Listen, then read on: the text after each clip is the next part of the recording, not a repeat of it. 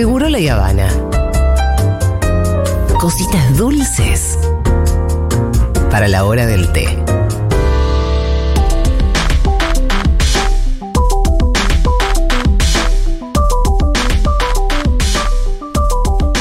Esta semana, como ustedes saben, a partir de- del crimen de un kiosquero en, en San Justo, ¿era? Sí, en San Justo.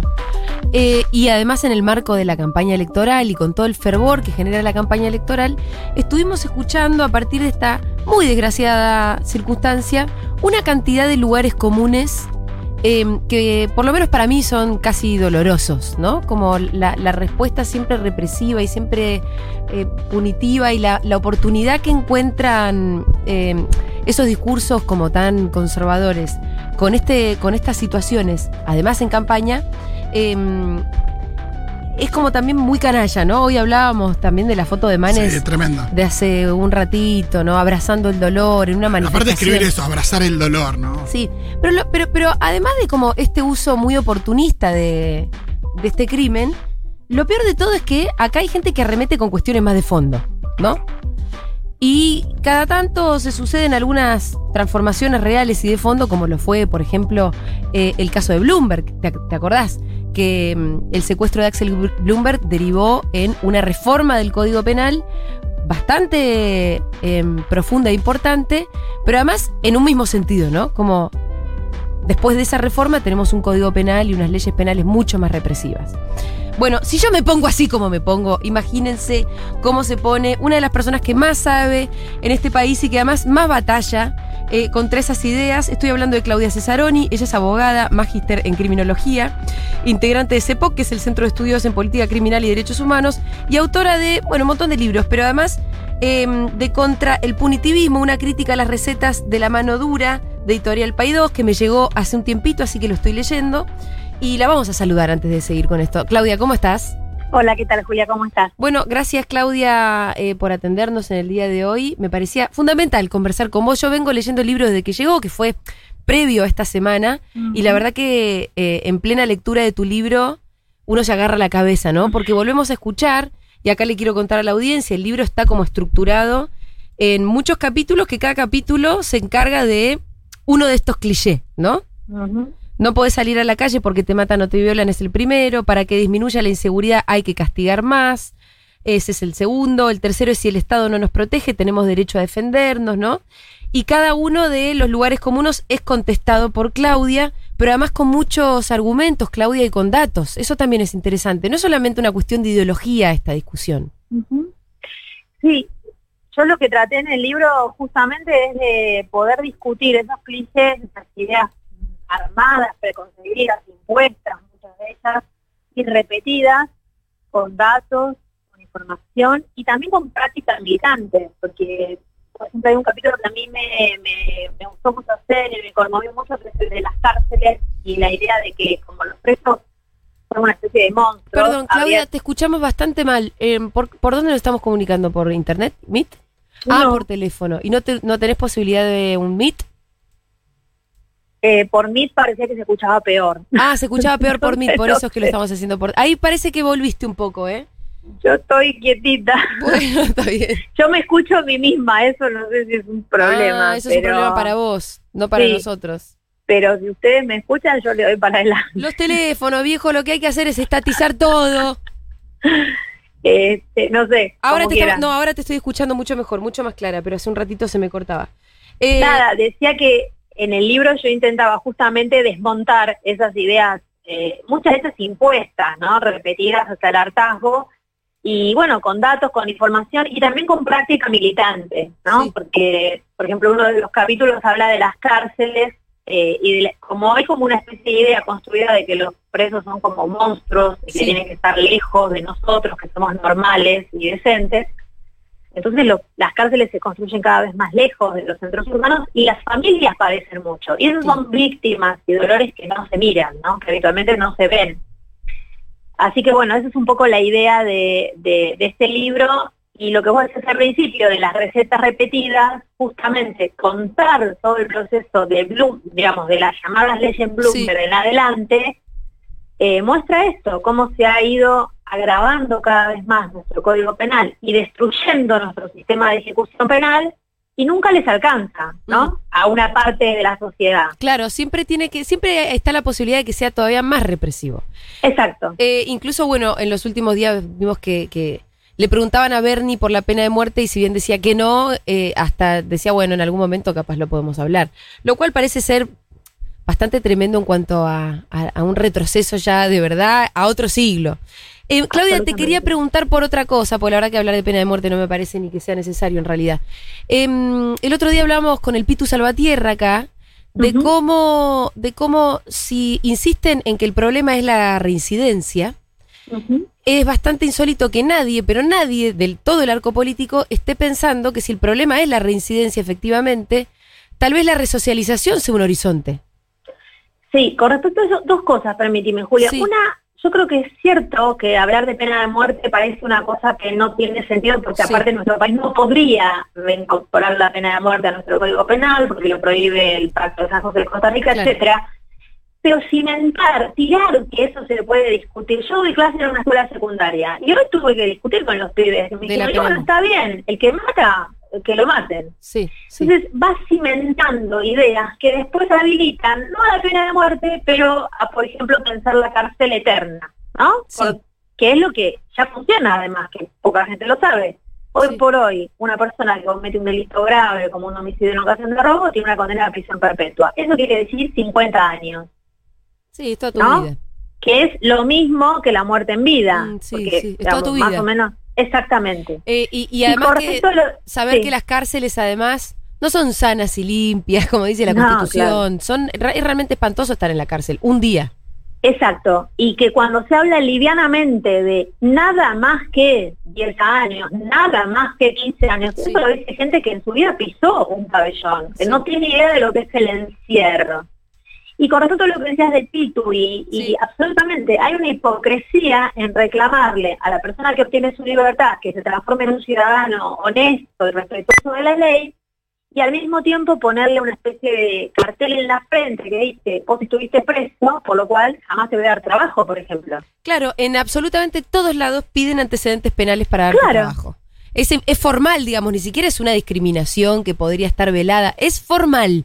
Exacto. Y desde el Incluso Estado el Estado, exacto. Incluso el Estado. Mira, en algún momento yo trabajé en la, en la Secretaría de Derechos Humanos, en la Procuración Penitenciaria, que son organismos que dependían en ese momento y hoy todavía la Secretaría del Ministerio de Justicia y Derechos Humanos. Del mismo ministerio depende el Servicio Penitenciario Federal.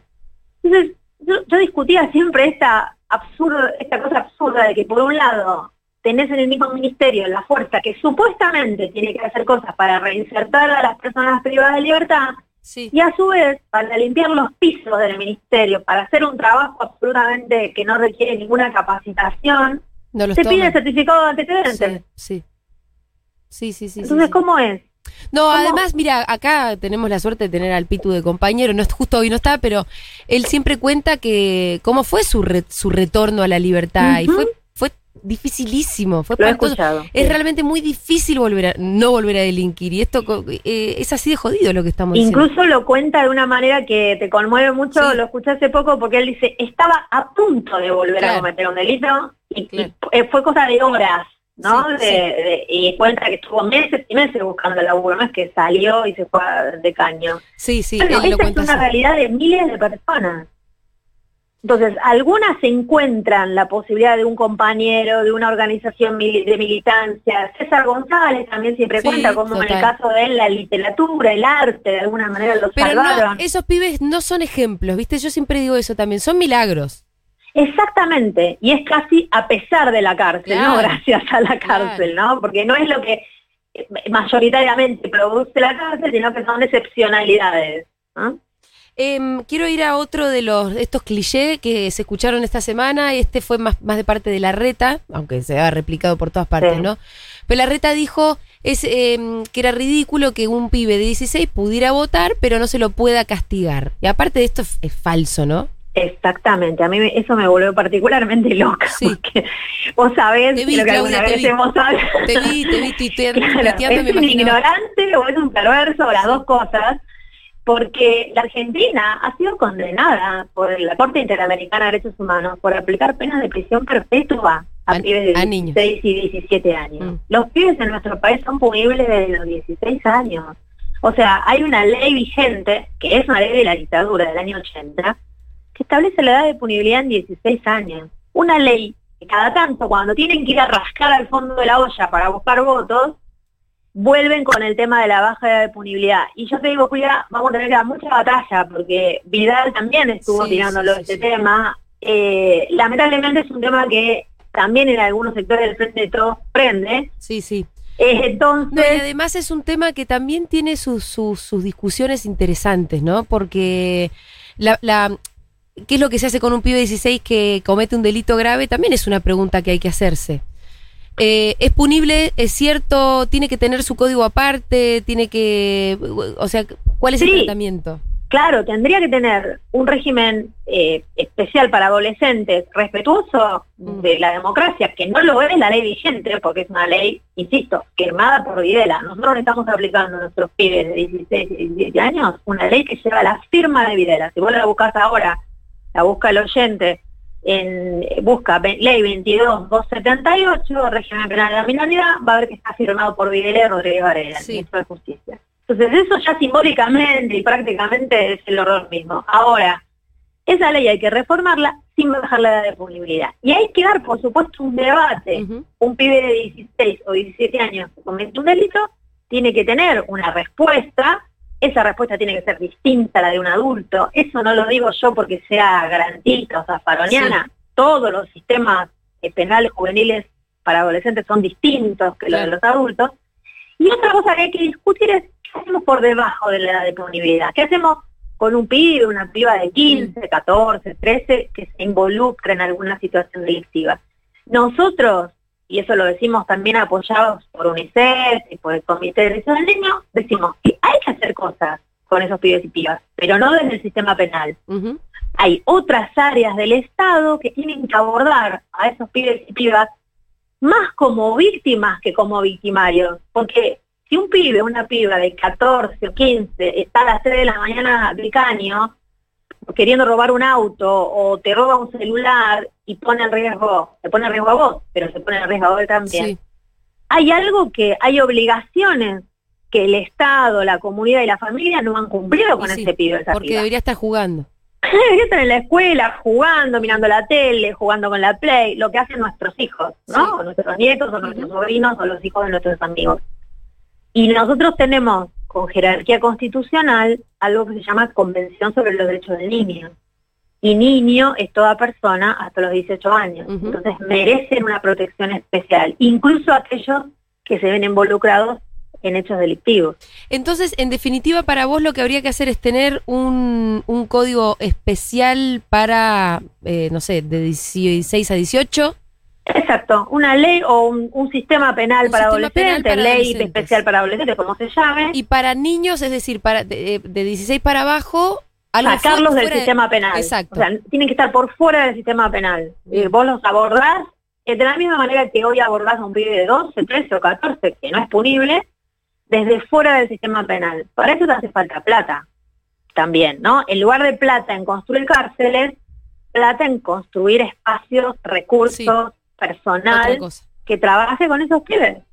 Nosotros tenemos casi un 60%, creo, las últimas cifras de adolescentes, de, de niños y adolescentes por debajo de la línea de pobreza. Y sí, ¿qué esperas? En lugar de ofrecerles cárcel y castigo, cumplirles los derechos básicos que tienen. Mm. Eh, a ver, ¿qué otro? De, qui- quiero repasar alguna de las otras que se dijo. ¿Cuál, cuál? Bueno, vos dijiste que esta era una de las que más te sacaba. ¿Qué otra cosa te resonó No, de y esta un semana tema- tan sí. tremenda? Bueno, la idea de que eh, con eso recularon, porque primero dijeron, este, esta persona fue liberada, eh, la persona acusada por el homicidio del Sí. señor de Raúl Mejía, fue liberada, incluso barbaridades como fue liberada por Alberto y Cristina, como si Sí, Alberto sí, y Cristina estuvieran con la llave de las cárceles largando. Pero no fue así, esa persona había cumplido su condena. Había Entonces, cumplido la condena encima. Exacto, de punta a punta.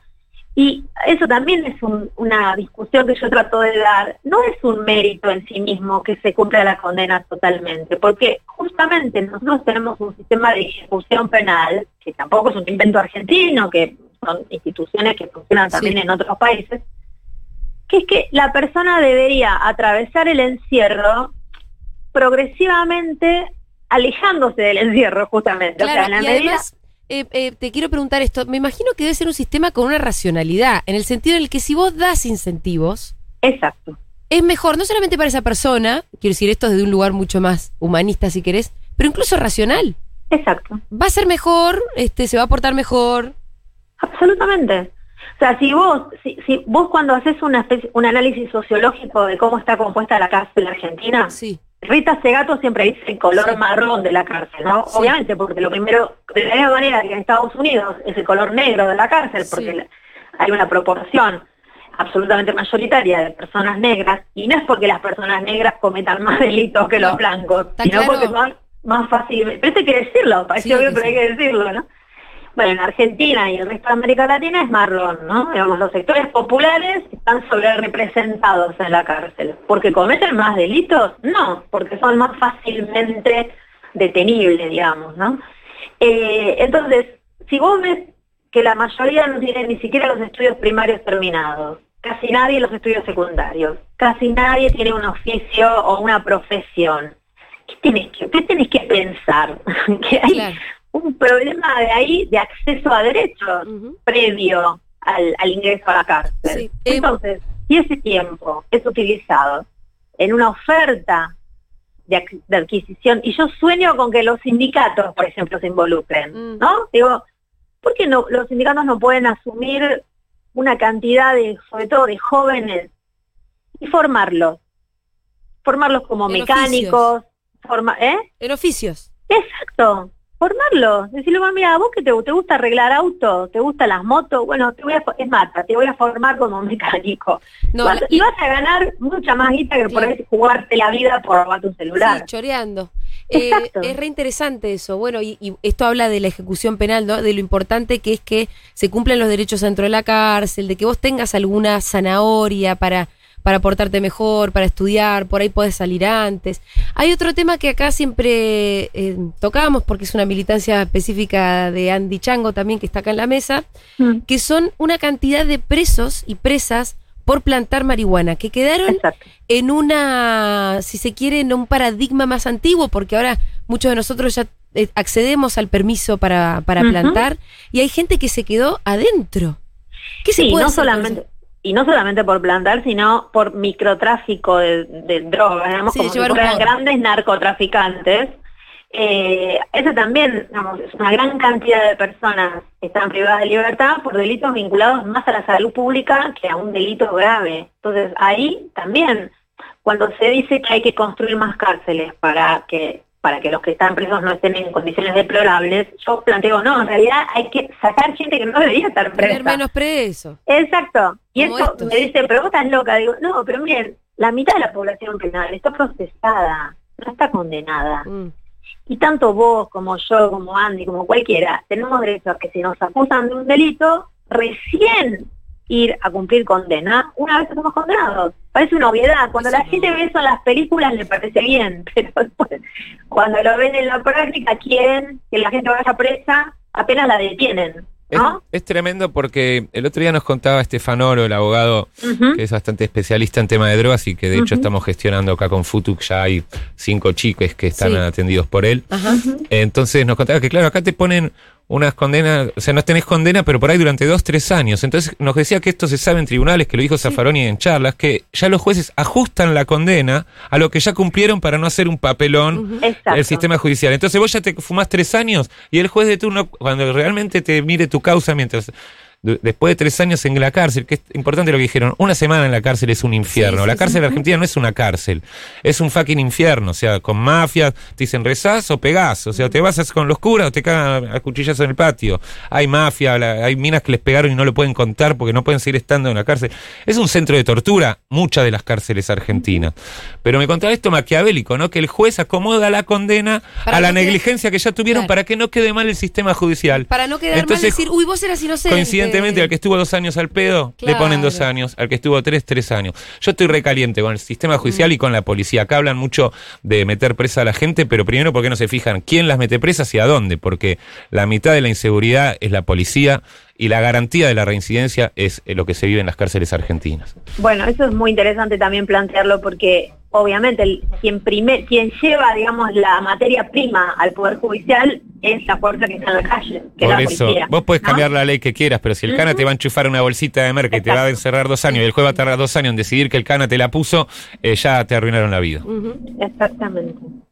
Por eso muchas de estas discusiones se dan como en abstracto, ¿no? Como si estuviéramos hablando de fuerzas de seguridad impolutas, de un poder judicial que actúa rápidamente Claro. y en base a criterios de equidad y justicia, de cárceles sanas y limpias, ¿no? Entonces, en si todo es así, ¿no? Uno, uno podría pensar que la gente que habla sobre esto espera que la persona que sale de la cárcel salga totalmente respetuosa de la ley. Y la verdad que uno sabe lo que están diciendo ahí y sabemos la cárcel es un espacio de concentración del delito, yo creo que por metro cuadrado más grande que cualquier otro ámbito, ¿no? De todo tipo de delitos, de corrupción, de Sí. violencia física, Desde de ya. violencia verbal, de amenaza, de atentado contra la integridad sexual. Bueno, es muy difícil. Mira, acá hay un mensaje de mm, una oyente, a ver, el nombre tengo que entrar a ver. eh, no, no dice, pero dice Julia, eso que propone existe, es Mata da cursos gratis. Mi marido hizo cursos allí. Bueno, No sé si el marido habrá estado preso o será trabajador de Mata. Sí, el, el tema yo lo pienso no solo en el curso, sino en hacerse cargo de, que- de- de que haya personas privadas de libertad Sí. que cuando salen tengan trabajo. Salida laboral. Porque- salida exacto, laboral. porque una, vos puedes hacer todos los cursos del mundo y está buenísimo. Sí, si no- vas a buscar trabajo, porque la gente por ahí no puede ponerse un taller mecánico propio. Entonces, va a buscar trabajo. Ah, ¿qué hiciste los últimos cinco años? ¿Dónde estuviste? Acá Eh, bueno, Cecilia propone cupo laboral para personas con antecedentes Exacto. penales en todos lados, Estado y Bueno, privado. eso es, fíjate una cosa, Julia, esa ley existe en el ámbito de la provincia de Buenos Aires. Hace varios años, una ley que dice que el Estado tiene la obligación de contratar un 2%. ¿Vos te crees que se cumple? Y se invita a los municipios a que hagan lo mismo. ¿Y por qué no se cumple? Porque tienen miedo de cumplirla.